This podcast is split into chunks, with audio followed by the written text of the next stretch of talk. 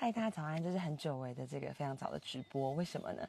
因为在露营这边呢，又是看到跟我一样做瑜伽的人，所以就对他觉得非常非常的好奇，然后呢，就又发现他更多的故事。让我们就来介绍今天的特别嘉宾的了。Hello，Hello，大家好，我是 Cecilia，我现在住在美国的圣地亚哥。那嗯，我在去圣地亚哥之前，我其实是台湾的高中老师，我教过 建中、成功。板中，然后后来还有在英桥英桥国中教过一阵子。那后来因为遇到我先生，所以就搬去美国。那因为美国跟呃台湾的证照是不相通的，所以就嗯没有办法再从事这个行业。那所以教的是什么科目？啊，我教的是美术。哦，对。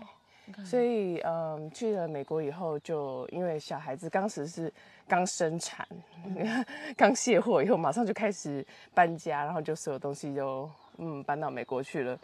然后，所以在在美国的时候，因为两个小孩子差不到两岁，只差一岁而已，所以就是换了 A 的尿布以后，再换 B 的尿布，喂完 A 的饭，马上喂 B 的饭，这样子就是每天过得很忙的生活。那一直到小孩子开始去上学以后呢，就开始思考一下自己到底要做什么。那第一件事情就是，嗯，当时在呃脸书上，因为偶尔会 post 一些我自己做练习的一些照片，瑜伽吗？对。然后就开始有朋友说：“哎，你那个应该是老师等级吧？你真的没有在做这个吗？”后我就开始思考，我是不是开始要把这个变成一个正职的行业？然后于是就去当地的那个社区大学。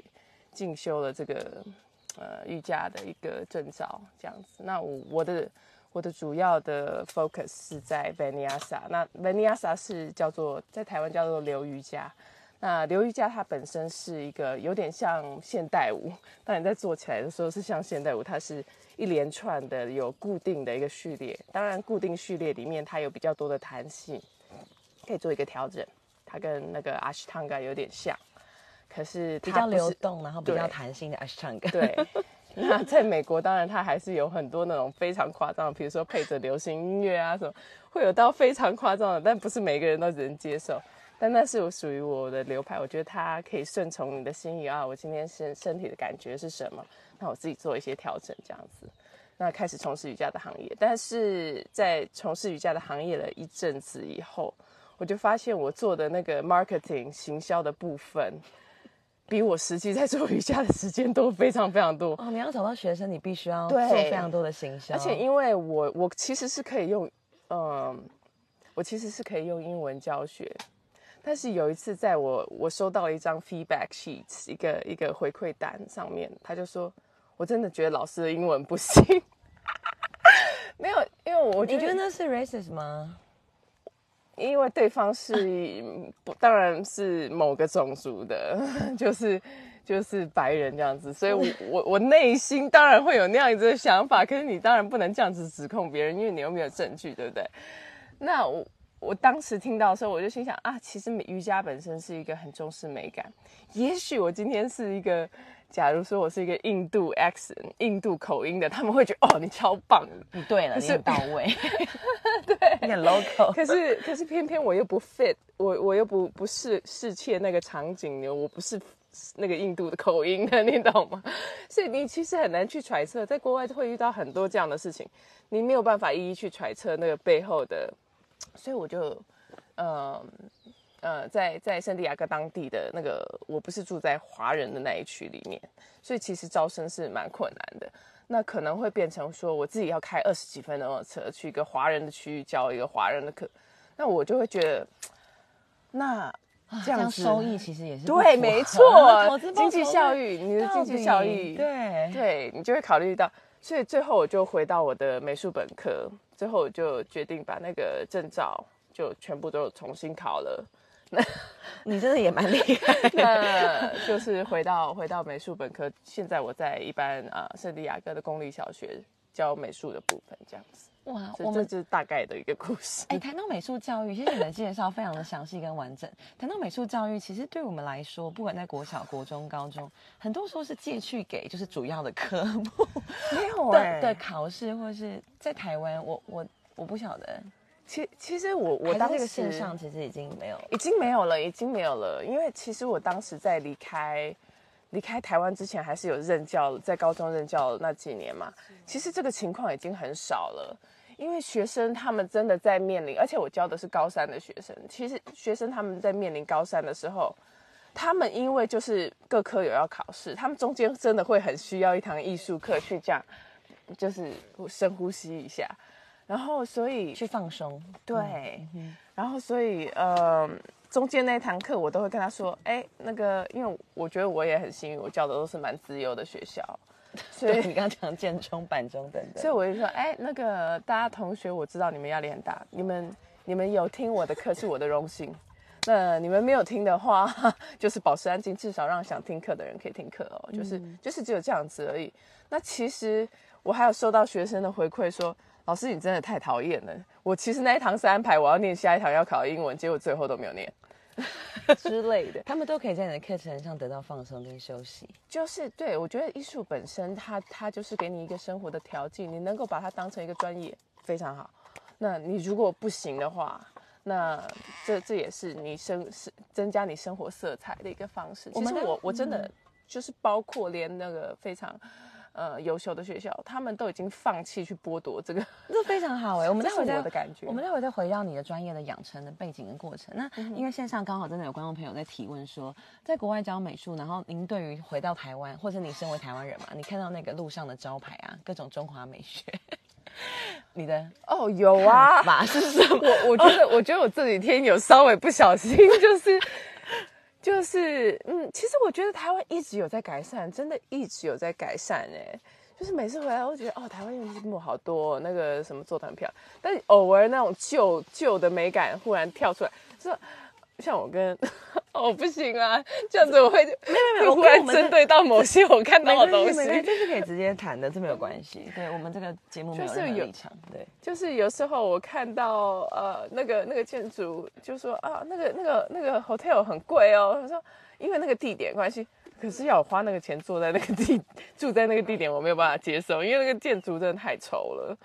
然后有时候偶尔会有这种情况，但我觉得。我这几年回来，大致上是觉得它一路一直有在改善，所以我我其实是非常正面的。我觉得台湾真的越来越好，越来越好，越来越进步，这样 amazing 这样。对我自己个人的感觉是在我们看的时候，我们觉得已经很习惯。可是像我我朋友的男友可能是西班牙人，或者是某一国别国的人，他们来他们都会很惊讶，他们是觉得很 interesting，就是你们的广告招牌可以这么大。然后都是否好比政治人物、建商，他们觉得这是完全 nonsense 的东西。可是去国外的时候，有时候也会不习惯哦，太太干净。不是，像比如说我在日本的时候，因为我现在常常去日本出差，然后有有时候刚好我们就跟着去这样子，然后呃，你就会看到他们选举的那个。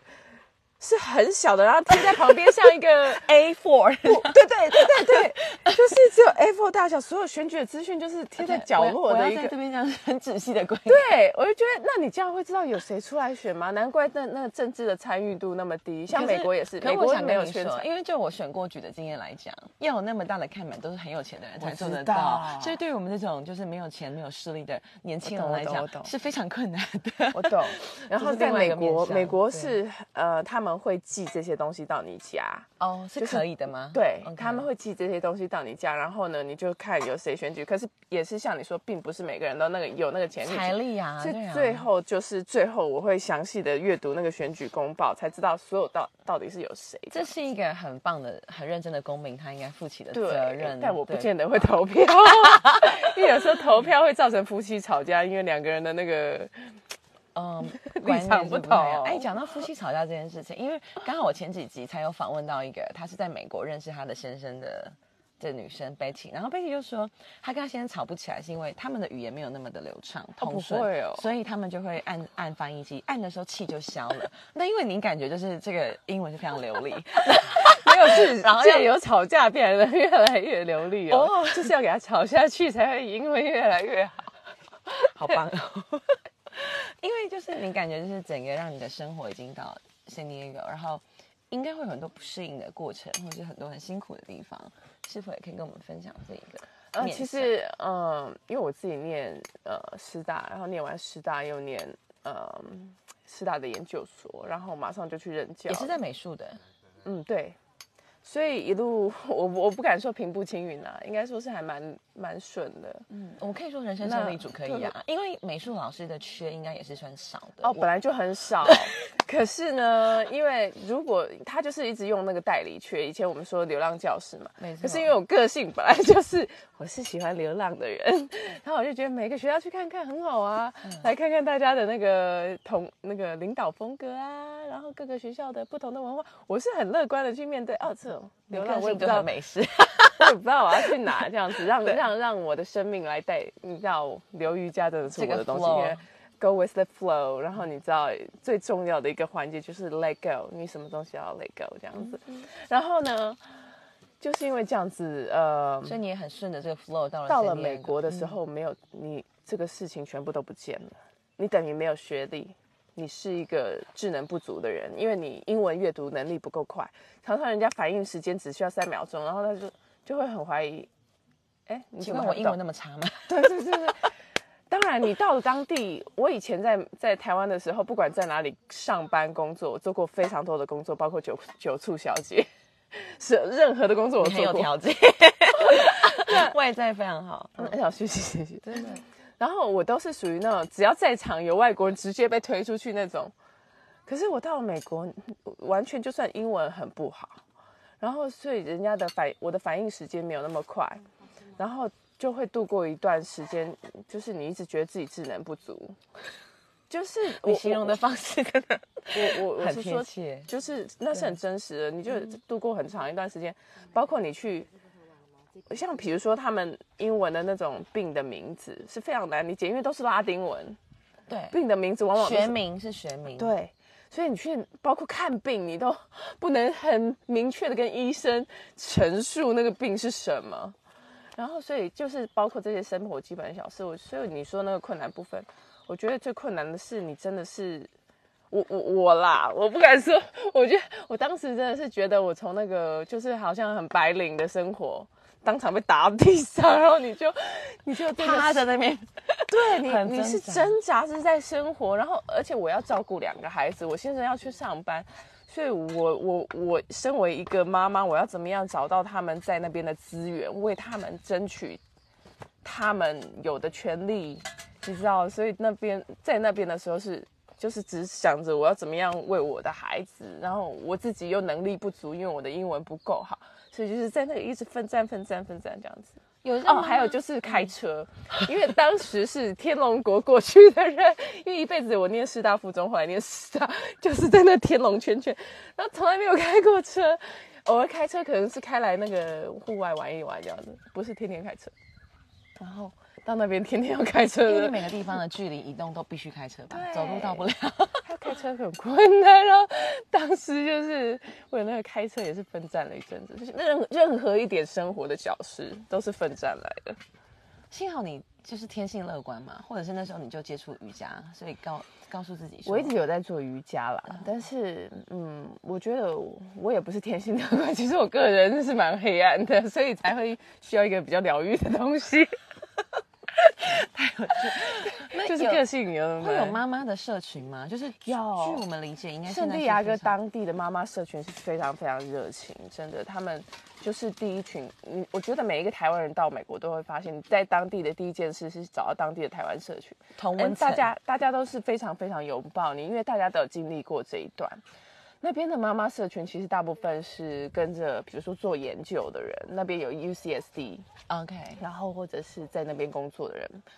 嗯，所以其实那个妈妈社群跟我们这种嫁到当地的人其实是有一点不同，但总体而言，大家真的是非常包容，什么有什么问题问，大家都会非常非常热情的帮助你，真的，真的很感谢到各地的台湾人的 协助，因为台湾人真的都互相帮助，真的，真的，我觉得很感动哎。那我们再回到这个教育的。嗯，讨论上就是你在台湾教美术，跟你现在在美国这边教美术，光是在教育的这种价值观，有什么可以跟大家分享的吗？啊，其实当然不一定从美术科系来看，我我现在回头看啊，就是那可能这可能跟整个时代，因为我觉得台湾的那个脉动是跟美国非常非常贴近。嗯，台湾很多事情会去 follow 美国的东西，其实。连呃，我觉得这个设计也是，这要非常去慎谨慎思考这件事情，因为美国的美术教育哦，其实他们一般的学校是没有美术课的。呃，美国的国小教育是只有呃 reading 跟跟 math，就是只有数学跟英文而已。那英文其他科的方面都是看那个嗯主导的老师自己要不要加入，是是他看看个人。那你要把这么大培培育小孩子的一个责任全部丢到一个人身上，万一你跟到就是错的老师就 对老师上天堂，你知道？所以那个那个落差是非常的大。那呃，我很幸幸运的在在圣地亚哥，他们开始了这个艺术的计划。那这是一个艺术的计划，换换而言之，并不是每一个学校都有这个参加这个计划。那所以不是每个学校都有受到这个美术。那我的好处是，我在那边教他的呃课程是规划好的，我自己不用备课的，他课程是已经备好，我只要看一下今天要上的计划是什么。然后照按照他的计划去教，因为你知道这个计划不是那么稳定，所以今天 A 老师教，明天可能是 B 老师教。也就是说呢，他那个教案要要有办法衔接。所以也就是说，为什么我们不自己备课？因为如果是你自己备，明天来上的老师就不知道怎么办了。所以好处是这样子。那因为英文是我的第二语言，所以他这样子让我很好准备的。那嗯，在台湾的话。因为我我觉得台湾的教育是把每一个出去的老师都当成一个创作者，所以你可以自由创作。我觉得那个那个那个教学的自由，就老师而言，你的教学自由是无限大。因为呃，出版社给你的那个课本里面包山包海什么都有，你选你自己专业的那一章节出来教，你可以教。我坦白来说，以一个艺艺术的教育者而言，你教你最擅长的那那个那个你能够教的那个。那个 spectrum，那个那个那个篇幅是最大的，最你最能够发挥，而且最有 passion，对，有 passion，我觉得 passion 是一个很重要。对，那美国如果在没有没有呃这个美术课程的情况下，他们怎么教美术呢？就是材料包的方式。那台湾是台湾，因为每一个美术老师出身，他们都是美术学校出来的。所以你叫台湾的老师去教美术材料包，台湾的老师应该会蛮爆炸的。你叫我全部的同学都做一个一模一样的东西，我会没有办法接受。可是在美国，那是非常普遍上美术课的一个情况。从来没有想过这件事情哎，我我们都可能把这件事情想得太理所当然。所以在台湾，其实这个学制方面其实很幸运的，我们很是很幸运，因为你们有真正的美术老师。美国是没有，因为包括像我们这个计划才刚刚开始，有很多教美术的老师。你只要是一个老师，不用是美术老师，因为只要是一个老师都有这个能力，就是你读了那个教案，你读了那个教案，你一定可以教，这就是老师的能力。老师是一个专业，你怎么样去连读那个教案，怎么按照教案呃去发挥那个东西，这是一个老师的能力。但你是不是美术老师的差别是，我有没有办法？你不会啊，对不对？但我用另一个拐弯抹角的方式让你会。我好不然要不然我示范给你看。你如果是本科的示范是小小菜一碟，你知道吗？所以就会变成有这个差别。那呃，我必须说，美国在这个方面有我蛮多很很很 shock，因为我教的是很小的年龄的，那他们会去教一些非常专业的词汇，就是呃呃对比色是什么？我我跟一个三五岁的小呃，我跟一个不要说三五岁了，三五岁没有那么小。大概是七八岁，我要七八岁的小孩子知道对比色，知道知道那个很很呃专业的那种艺术名词，什么三原色呃呃，比如说我要我要那么小的小朋友去，你知道小朋友的，你看那个小丸子也知道，他们是没有透视，没有透视就是没有前大后小，可是我那个课程就会变成我必须强迫小孩子去画一个前大后小的东西。然后，可是，在台湾，你因为每一个美术老师，你的背景出身，你会学那个人类发展嘛？嗯，你会明显知道他视觉发展就是不到那个条件。我要教一个那么小的小孩子去进行这个这个条件的东西，你是抹杀他这个阶段最重要的一个环节。他这个阶段重点是他的想法是非常分散，你要让他努力的发挥这每一环节的创意。那我现在。嗯，逼他去弄个透视 出来。我在我在教一个小学一年级的人变成一个达文西，我就 傻眼，这样哦，好有趣哦。可是，嗯，有有总比没有好，我总是这样安排。当然啊，当然。那你在美术养成的专业过程中，因为我们在一般的教育的类别里面，我们好像也很少去接触到美术本科系的学生。那不晓得你要怎么去知道你对于什么东西最有兴趣？我是很典型的美术的学生，就是从国小就念美术班，国中念美术班，高中念美术班，然后念了美术系，然后再念美术研究所。对，所以我我觉得我我可能不是那个太一般的那种。因为我刚好就在那个切到那个国小有美术班的时候，我就已经进入那个国小美术班。知道自己有这个天分，还是说也是？呃，因为去画妈妈的墙壁，然后 老学校老师有跟妈妈说，这个小孩子应该要去考美术班，然后他就把我送去考了。考了国小美术班以后，就陆续的，就是老师就安排去继续一直考下去这样子。你们在考美术这件事情啊，考，因为每一个学生他其实脑中创意是无限的，要怎么去判定有没有天分？哦，我在美国常常遇到极有天分的小孩哦，就是我我常常觉得自己在，呃，我以前教接触那种国高中的学生，他已经是被培养、被社会化了，所以我我不是很能直觉的判断他是不是属于那种天生有天分的，还是被刻意。因为我我自己对我自己的判断是，我是被训练出来的，我不是属于那种天生非常有天分，所以我觉得我的路是比较适合当老师。那我在美国看到那种很有天分的。小孩子，他就是他还没受受过什么社会污染，你跟他讲一个，哎，你会不会觉得这样画比较好？这样这样这样，你是不是觉得这样调整看起来比较好？他马上就 pick up，他马上就了解你说的意思，然后他做出来的马上就利用你说的方式去做他自己的变化。哦，这种真的是非常有天分哦。对啊，马上能够了解老师在说什么。那当然也有那种非常不受教的，就是说，我不觉得。老师，我就是要做我自己的那种，你就是他就是大属于大好大坏型的，他要不就是自创一条路出来，比如说那个什么什么爆破艺术啊，你知道什么什么，他的坚持可能有结果，但也可能会 流于一个没错。可是这个艺术的范围跟范畴，就到底谁说了算呢？嗯，艺术是很自由的，对啊，消费者说了算，以及你自己。我觉得在美国学到一件事情，很多事情是你自己。我定义我自己是一个艺术家，我就那从此以后，我以这个我非常 powerful 告诉你我是艺术家，慢慢你就相信了。然后我也开始卖我自己的画。我告诉你，假定啦，假定下，但我看在美国看到非常多的成功的艺术家是这样子，靠自己去杀出一个。我跟你讲，我就是 marketing 啊，对，fake it till you make it。他们永远都是，有时候是先 fake 再说嘛。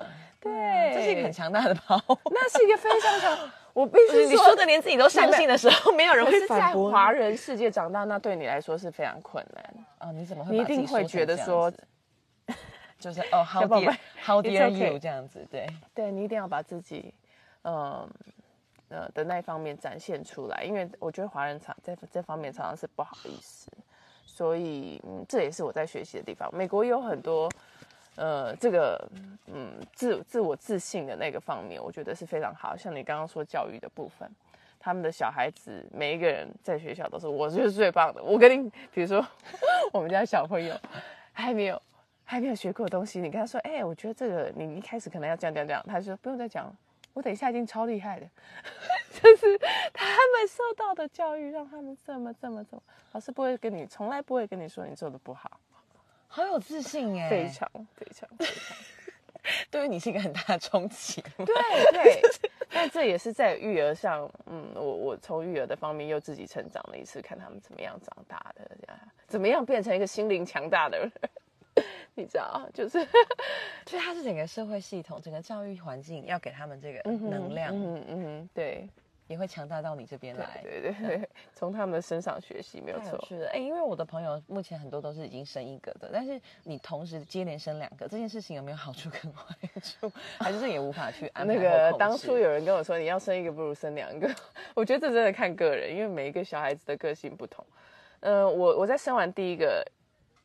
又生了第二个那个地狱期，就是那个照顾两个宝宝的那个期间的时候，我看到生人因为那一个的人已经开始恢复他的正常生活，身材也恢复啦，他的生活也已经回去上班。我当时就觉得，嗯，惨烈，我干嘛这样弄自己？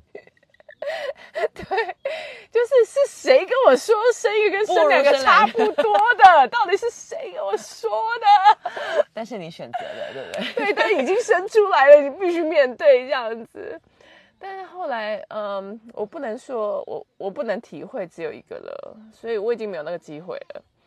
但他们两个是非常形影不离，然后常常他们两个当然相爱相杀，就是快杀掉彼此的时候，他们也会有呃玩得很开心的时候。我觉得这这个就是一个选择，我不觉得有好或者是不好。嗯，是我圣地亚哥其实还有很多生三个，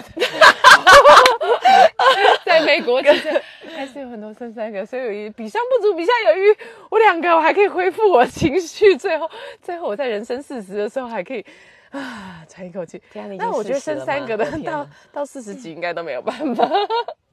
对，三生三个感觉是无法复原。这妈妈听，这这这听情何以堪？这这这这这这自己听一听就好。这是我个人的感觉，不不 cover 其他人的部分，不代不代表其他人的立场。这样，对我我觉得有有很多时候，台湾人在看自己的处境的时候，我们会往往会觉得自己很多很不足的地方。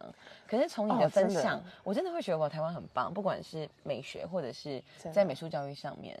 对，还有没有你生活在这边一阵子之后，你觉得说哇天哪，台湾就是很棒的地方。嗯，就是我我都保持我，因为我每次回来都看到都有进步嘛，所以我其实我保持的心情真的是很乐观的。而且包括呃，我就讲一个例子嘛，嗯，台湾真的很不好嘛，美国人可怜到他不敢换工作，因为你一旦换工作，你是没有健康保险的，你没有健康保险，你的人生。真的会觉得很不安，呃，他的健康我的我我女儿哦，就是因为我在家的，让他们做一些美术的东西，而且我没有限制他们用一些刀什么的，我觉得那都是一个学习的过程。那他呢，就用那个木工的雕刻刀，他雕那个木头，他才七岁，他就割了自己一个。我看到我真的是简直不敢去看，因为那个皮是这样打开，然后我就整个很紧张，打电话给老公说：“然后你要怎么办？我现在怎么办？”因为因为其实我我自己的想法应该是带去那个医院，一带带去那种 clinic，你不能说去医院，去医院讲感觉就很很贵。可是我先生那个爱女心切，就当然去那个，我们一定要当然去最好的。然后那三个。缝针缝下来一千五百块美金，而且不不包含我们保险公司付的，我们保险公司还付了一万多美金，可是我们自付额就是一千五百块美金，也就是四万多块五。对，哇，所以台湾人真的活得不好吗？我不敢想象。不要不要以为我们一个月有赚那么多钱可以 cover 那一千五百块美金，真的没有。真的没有办法 cover 一千一个月花这一千五百块在那个医疗费上面，不敢，而且是三个缝针，对，等了医生六个小时，因为医生在开刀，所以医生我女儿就在那边伤口打开了六个小时，然后缝一针一万五这样，OK 四万五，这是真实发生的事情，对，所以台湾真的没有那么不好，不需要太，我觉得有时候我听到这些有点像 self pity，就是。自我自我怜悯，嗯嗯，自我怜悯，我好可怜，这样不需要，真的，每个人要，嗯，不吭不卑的这样子，就是学习你的孩子们一样吧，这样学习适应你自己的环境，不管今天是好或是不好，我们够好了，真的。够好了，够好了。当你一直觉得你够好了，环境够好了，你每天生活起来、早上起来，每天都很满足，这样子，够好了。这是一个很棒的启示哎，那在最后一个问题啊，因为在职涯的选择上，很多在高三的学生他应该是属于最彷徨，因为他可能也会很想要发展艺术，或是像你一样成为美术老师，可是或许家庭或是各方面社会的压力让他就是 OK 医生先，然后再工程师，然后再什么事什么事什么事，那时候会有学生做这样的一个跟你做这样的讨论，这这很难，这很难去决定，因为我觉得你要衡量你自己有没有那个足够的 passion，因为。当你在呃你的物质不足的时候，你那个 passion 会被磨掉。我我必须 嗯，我必须很实际的去跟为什么我选择当一个老师，这这也是其中一个原因。有一个饭碗嘛，对不对？对。老师有寒暑假的时候，我可以做我自己想要做的创作的部分。那没有，嗯，没有这个东西的话，你要怎么样支持你自己的一个生活？你不可能永远靠着爸爸妈妈，这是我自己感觉啊。我的爸爸妈妈是不能这样靠，也许你的可以。对，如果你的可以，尽可能的使用它。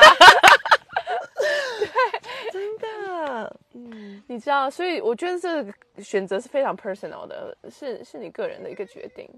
那当然，你有可能变成非常了不起的。每个人都有无限的可能。我的我的想法一直是很乐观的，但是你就是要有那个 passion，不断的。而且，我觉得对我来说，就像你刚刚说的，你无法做重复的事情。往往成为一个艺术家，那个重复的部分，因为大家最喜欢你的就是那个部分。当你是一个不断蜕变的时候，你的群众有没有办法接受？你是在创作不不同的东西，那收藏家也会考虑啊。你一直在换你的风格的话，那那那我之前收藏的风格呢？嗯，那那个还算数吗？你又还没死，又不是像毕卡索哦，粉红色时期、蓝色时期。你是一个在世就想要赚钱的艺术家的话，这不能这样，必须重复。因为当你最成功的部分，那就是收藏家要看到的。在我这年纪，我们身边的朋友，因为我一直念艺术这一条路，所以我认识从事各个领域的。艺术的不同的人，所以我看到的就是，那那有他很现实的部分，对啊，那当然你也要考虑，你是不是愿意让你的父母一辈子为你这样担心？有时候我觉得啦，我自己还是心里会有这种责任，看你自己愿不愿意扛这个责任，这都是非常个人的。嗯，谢谢你的分享，有没有最后还想跟大家说的？没有哎，我觉得最主要还是回到那个瑜伽的，就是。当你的呃，我我我觉得啊，我要分享一个瑜伽的事情，就是说，在我修习这个瑜伽的课程的时候，老师有其中一个题目是叫我们问自己说，什么事情是让你能够觉得呃，今天能够拥有很美好的一天的？那我写出了三个事情，第一个是我有吃的好，吃的干净，我的吃的好就是吃的干净的意思。我我我只吃原形食物，我什么都吃，但是就是一定要是原形，知道它是什么东西，混合物加工品是不吃的。你我有吃得好，睡得饱，然后再来就是有有做到运动，这只有三件事，只要这三件事有发生，其实每一件事情都不会花你超过十分钟十五分钟哦。只要这三件事情有发生，我今天就是完美的一天，我的人生简直是太棒了。所以希望每一个人，嗯，调整自己的一个需求。当你的欲望是很低的时候，你每天都能够拥有非常美好的一天呐。就是要祝福大家有美好的一天。你这 Namaste，你这三个原则也是你冻龄的关键，我觉得。谢谢，每天都很开心。对，谢谢老师的分享。Namaste，Namaste，拜拜。